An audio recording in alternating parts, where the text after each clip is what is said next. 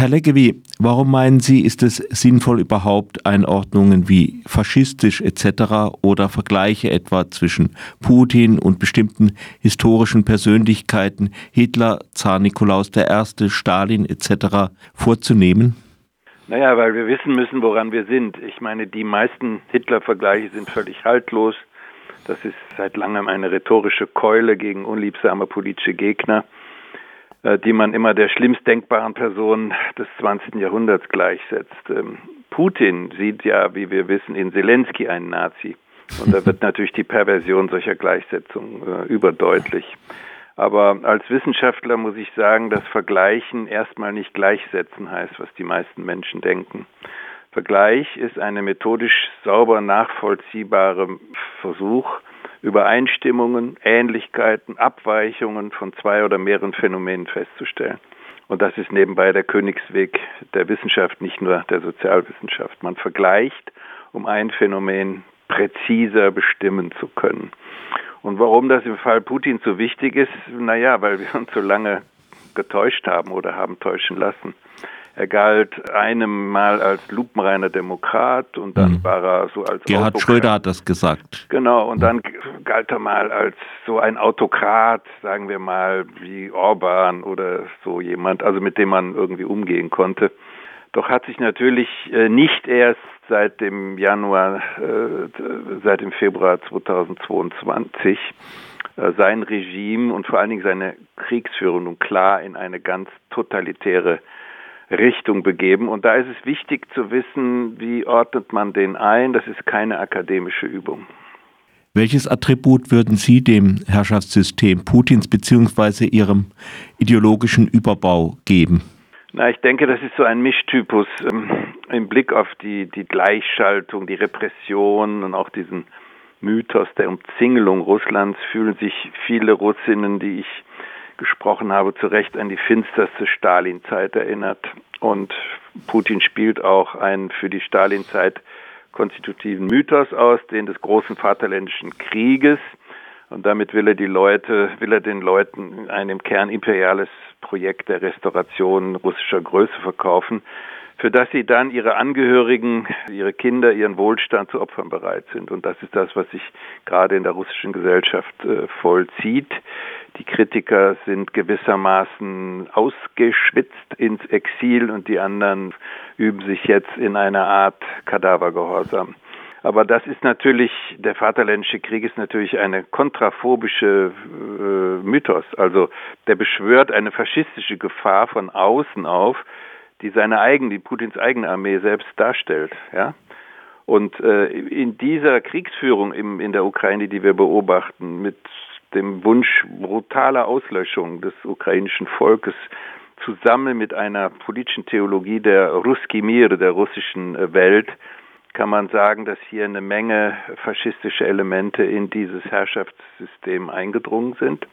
Und ich würde also die Schlussfolgerung ziehen, dass Putins, Putins Regime einen stalinoiden Kern hat, minus Kommunismus, aber plus Zarennostalgie und dieser orthodoxen Kirchenbigotterie.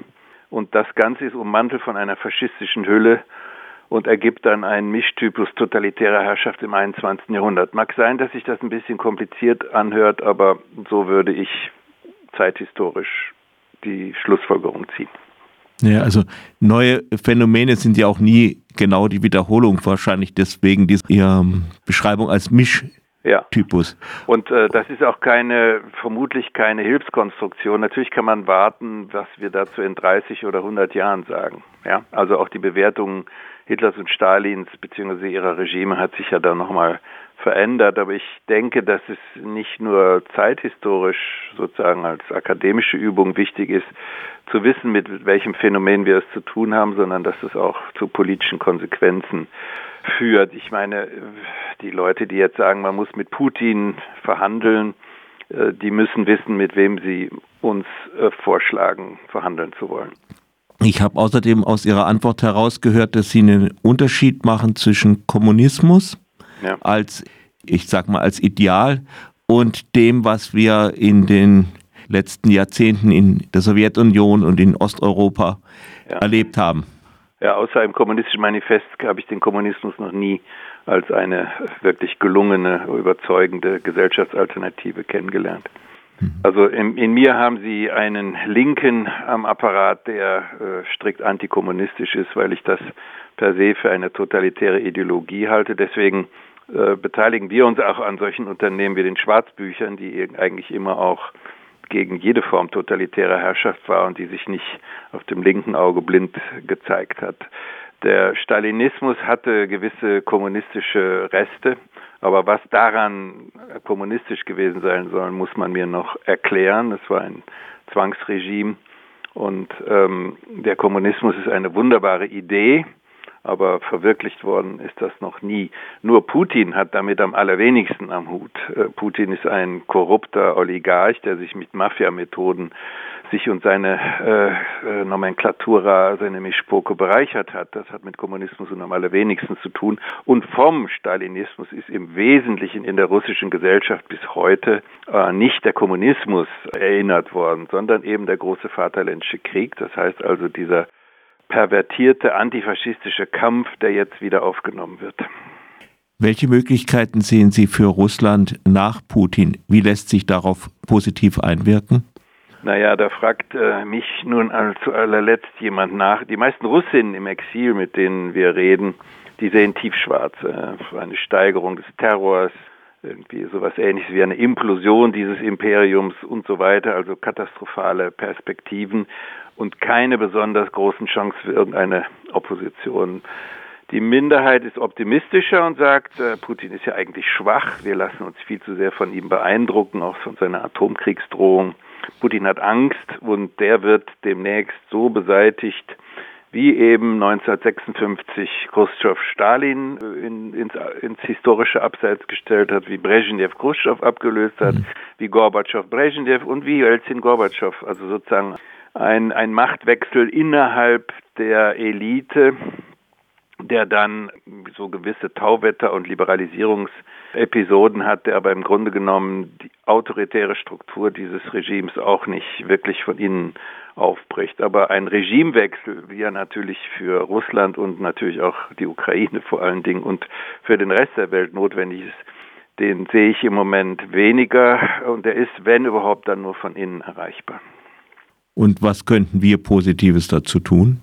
Naja, wir können natürlich Kontakte mit der russischen Opposition pflegen. Also es ist im Moment so ein bisschen die Tendenz zu sagen, alles was russisch ist, das lehnen wir ab, bis hin zu irgendwelchen dievenhaften Sängerinnen und so weiter, das halte ich alles für, für hilflose Reaktionen. Also man hat äh, sich 20 Jahre lang von Putin einlullen lassen und jetzt lässt man es an eine Trepko aus. Also nicht, dass ich was dafür hätte, dass die singt, aber das sind so Nebenschauplätze, die jetzt mhm. eröffnet werden. Wichtig ist, das Tribunal gegen Putin vorzubereiten. Ob er da jemals erscheint, ist dabei weniger interessant.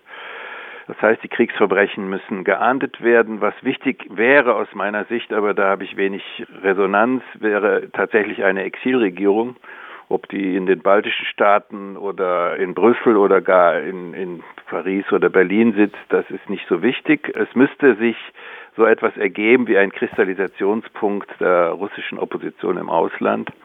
Da gibt es ja die Chodorkowskis, da gibt es ja die Kasparovs, da gibt es ja die vor allen Dingen die, die verschiedenen Emissäre von äh, Nawalny, der unter fürchterlichen Bedingungen mhm. äh, eingesperrt ist. Also es gibt so etwas und äh, sozusagen die große Perspektive G20-mäßig müsste so sein, dass man der russischen Industrie, respektive sagen wir mal lieber den russischen Unternehmen, eine Zukunft signalisiert, die sich ihrerseits von dem Export von Öl und Gas und, und anderen Ressourcen unabhängig macht. Das heißt, eine ökonomische Perspektive Russlands ähm, als ganz normale, äh, ganz normale Nation, als ganz normale Demokratie.